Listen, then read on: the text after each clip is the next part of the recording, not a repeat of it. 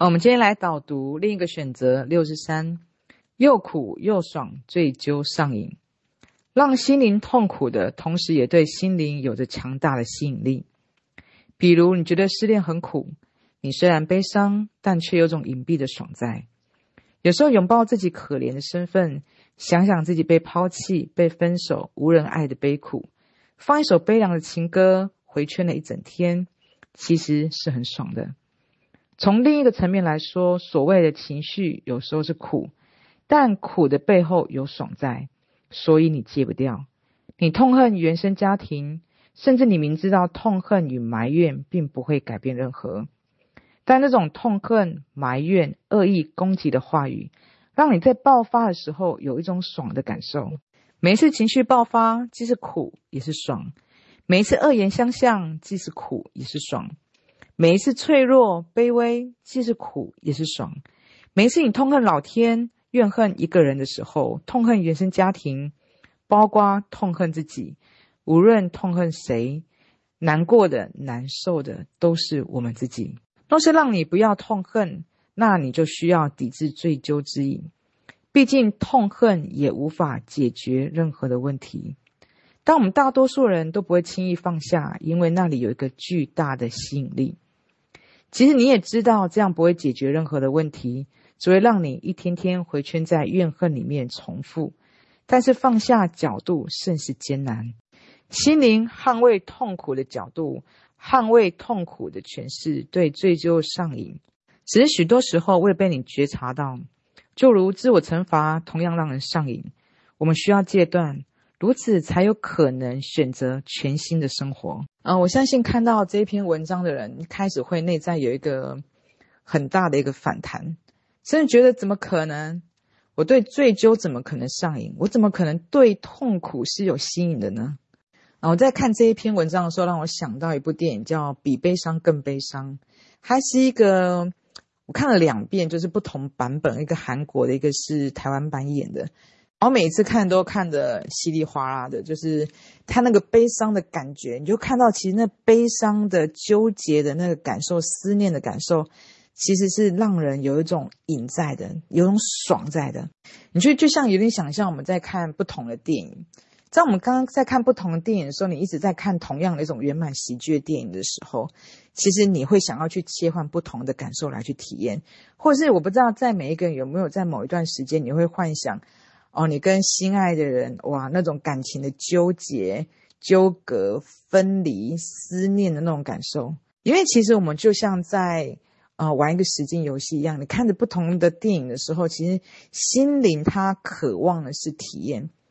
就我们可以想象，就像我们选择了不同的角色、不同的一个角色、不同的剧本，可是因为不同的一个剧本，其实可以带来我们不同的一种体感、感受跟滋味在。就像我们看一部悲伤的一个电影，愤怒的一部电影，或者是一张悲伤的一首歌，发现当他进入这样的一个情境的时候，他其实内在那个灵魂，他在体验的时候，他在体验其中的一个滋味。或者我其实，在看一些不同的电视剧的时候，我就看着不同，你用一种醒着，然后一种局外人的角色来去看一个一个角色的时候，你会发现其实很有趣的。当一个演员，他其实他是因为你带一个演员，他去演那个角色的时候，他其实知道这一个这个角色不是他。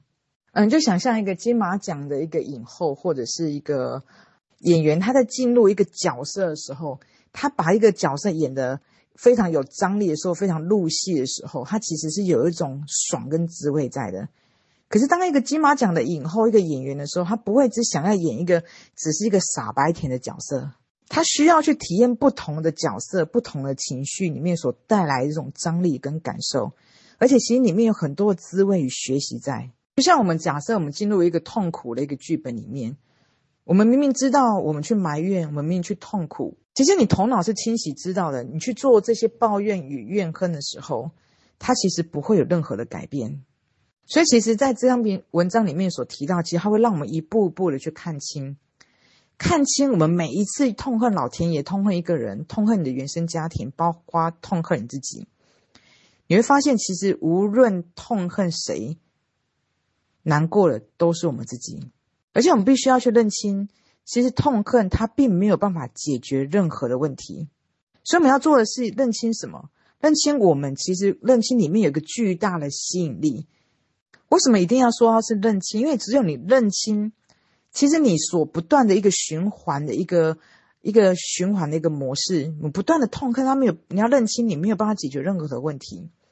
你要去认清，你无论痛恨谁，难过的都是我们自己。因为我有认清，我们在内在才有办法去做一个反选，我们才可以放下对一个痛苦的一个上瘾的感觉。我们必须去觉察到，其实我们心灵去捍卫痛苦的角度，捍卫痛苦的诠释，我们对这个追究是有上瘾的。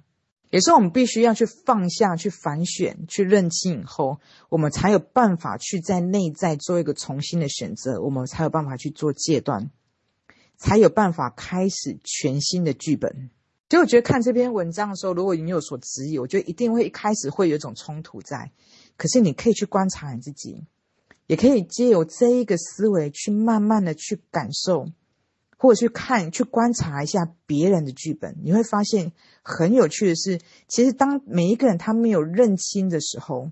他可以在这个痛恨，哪怕是怨恨自己、痛恨别人，他可以在这样的一个痛恨的一个剧本里面，他可以循环一整个辈子。而他什么时候下了一个句点，就是在这个里面文章所说的，你要去认清我刚刚说的里面的文章所说的这么几点。我们内在愿意去放下，你会认清所有的痛苦，所有的怨恨，其实难受的都是我们自己。所以，他其实这一个文章，他其实在压缩我们痛苦的一个剧本的。而这个据点的一个选择权，其实都在每一个人自己的手上。他可以演一辈子，他也可以在一步步，像我刚刚里面说，你一步一步的去里面诚实的去看你的感受，一步一步的去认清，一步步的去反选。你就可以压缩你痛苦的剧本，放下对追究的一个上瘾，哪怕是你定罪自己，哪怕是你定罪别人，其实无论你定罪谁，定罪的感受都是我们自己。或者是你可以看一下这篇文章以后，你可以去随意的去找一部电视剧。因为其实每一部的电视剧，它一定是丰富的。它如果只有一个美好的一部电影或者是电视剧，其实你是不会想要看的。所以你可以随意的去找一部电视剧里面，然后用这个文章里面所说的，你去步步的去认清，然后再去感受，你一定会有一些不同的一个思维跟一个感受在。因为唯有你可以在一个旁观者的一个部分去看的时候，因为毕竟当局者迷。当你看你的剧本的时候，你一定觉得怎么可能？我怎么可能会对罪就是上瘾的？可是，当你用一种旁观者的角度去看一个电视剧的时候，你就会发现，哦，原来其实里面你所看，就像我刚说的，当你看《比悲伤更悲伤》，哇，这部电影，哇，你可以每一次进入这种，其实你发现，其实心里是需要一种很丰富、很立体的这个滋味。当你可以从电视剧里面一种旁观者里面的去抽离出来，去看到很多的一些认清的时候，这时候你再把它用在你自己的剧本里面，再一步步的反选，一步步的认清。一步步的重新选择，慢慢的你就可以切换到另一个光明喜悦的一个剧本里面。所以我们就看到，其实我们要认清的是什么？认清的是我们一直都有一个选择力，我们每一个人一直都是自由的。就像我们看一个白雪公主的剧本，我们在一个不断的一个受苦、不断抱怨、不断在一个这样一个受害者的一个循环里面的时候，我们就看到，哦，原来我一直都是自由的，我是可以不被欺负的。那个玻璃鞋不在别人手上，在我们自己的手中。当你认出你不是一个受害者的时候，你不对于这一个痛苦有一种追究，或者是对于这种痛苦有一种上瘾的时候，你就发现你可以不需要演绎一个灰姑娘，你是可以不让后母来欺负你的，你可以走出这个家门，你是自由的。可是我们要认清，首先我们要戒断的是什么？戒断的我们是对于这个灰姑娘剧本有一种上瘾的感觉。所以我们要做的是，我们要一步步的认清，我们是可以不用演绎那个灰姑娘的角色与剧本的，去认清我们一直都是自由的，我们一直都可以推开这扇门，不被任何的人欺负的，一步步的开始放下对痛苦的上瘾，一步步的再重新的去选择你想要的生活。